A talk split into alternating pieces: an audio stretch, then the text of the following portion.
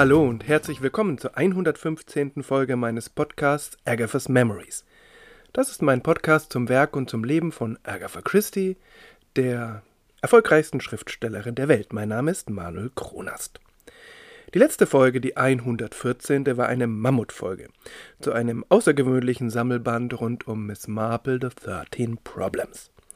Diese Folge ist deutlich kürzer und sie, ja, sie gehört zu einer geradlinigen, unspektakulären Kurzgeschichte mit Hercule Poirot. Wobei unspektakulär immer so ein bisschen negativ klingt, aber das soll es gar nicht sein. Es ist halt unspektakulär. The Second Gong, der zweite Gong, wurde im Juli 1932 im traditionsreichen Strand Magazine veröffentlicht, also in der Zeitschrift, in der Sherlock Holmes zu Hause war.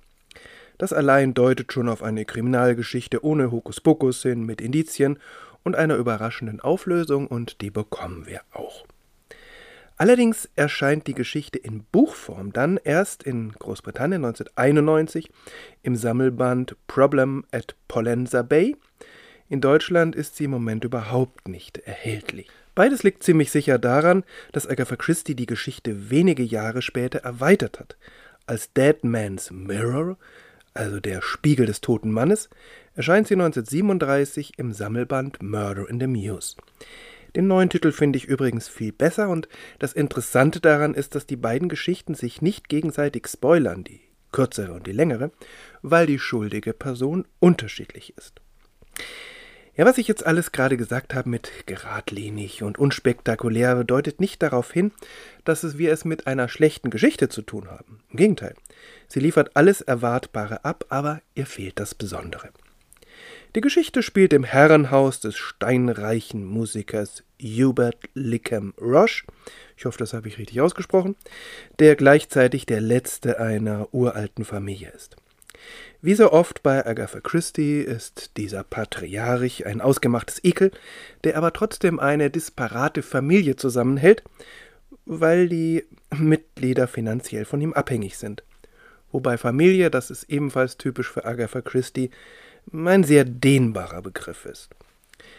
Dazu gehören die etwas abgedrehte Ehefrau, die wunderschöne, scheinbar männermordende Adoptivtochter Diana, ähm, der einiges gewohnte Sekretär, der Neffe, der wahrscheinlich erben wird, ein undurchsichtiger Geschäftsmann und gleichzeitig bester Freund des Hausherrn, eine Freundin des Neffen und der undurchsichtige Butler.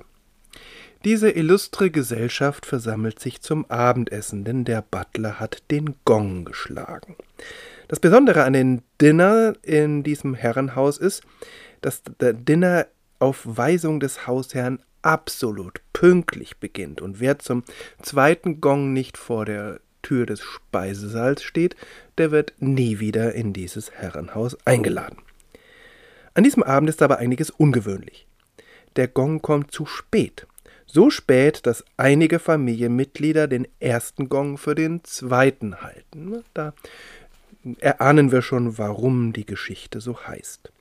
Das aber ist jetzt, hm, naja, beim beim Nachfragen doch nicht so ungewöhnlich, denn es ist auf Weisung des Hausherrn geschehen, und zwar deshalb, weil ein ganz besonderer Dinnergast zu spät kommt. Hercule Poirot. Der taucht dann auch auf und dann stellen plötzlich alle fest, dass der Abend ja noch eine viel größere Überraschung bereithält, nämlich der Hausherr erscheint nicht zum Dinner, zum ersten Mal seit Menschengedenken. Und wie sich herausstellt, das ist jetzt für uns Leserinnen und Leser nicht wirklich überraschend, äh, erscheint er deshalb nicht, weil er tot ist. Offenbar erschossen von eigener Hand. Er wird gefunden in seinem Arbeitszimmer an seinem Schreibtisch, die Pistole ist seinen Fingern entglitten und Türen wie Fenster sind geschlossen. Ein Spiegel ist dabei zu Bruch gegangen, Dead Man's Mirror. Aber zwei gewichtige Gründe sprechen gegen Selbstmord. Zum einen ist Hercule Poirot natürlich nicht zufällig an diesem Abend vorbeigekommen. Der Verstorbene hatte ihn beauftragt, einem Betrug auf den Grund zu gehen, denn der Patriarch verdächtigte irgendwen aus seiner Familie, ihn finanziell übers Ohr zu hauen. Zum anderen aber spricht der Charakter des Verstorbenen gegen Selbstmord, und nämlich nach Meinung aller war er so sehr von sich überzeugt, dass er niemals freiwillig die Welt von dem Segen seines Daseins befreit hätte. So beginnt Hercule Poirot mit seinen Ermittlungen, die sind kurz, schmerzlos und erfolgreich.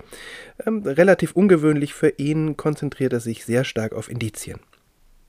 Die Kurzgeschichte ist dabei ein Beispiel für das damals sehr beliebte Locked Room Mystery. Das Verbrechen geschieht in einem Raum, der eigentlich undurchdringlich verschlossen ist. Also es ist völlig unklar, wie die schuldige Person herein oder und herausgekommen sein könnte. Das ist kein Genre, das Agatha Christie häufig benutzt, aber hier löst sie dieses Problem mehr im Vorübergehen und mit einigem Geschick. Viel wesentlicher ist natürlich die Frage, wer denn nun den Mord verübt hat. The Second Gong lässt sich gut in einem Rutsch lesen, hat keinerlei Längen.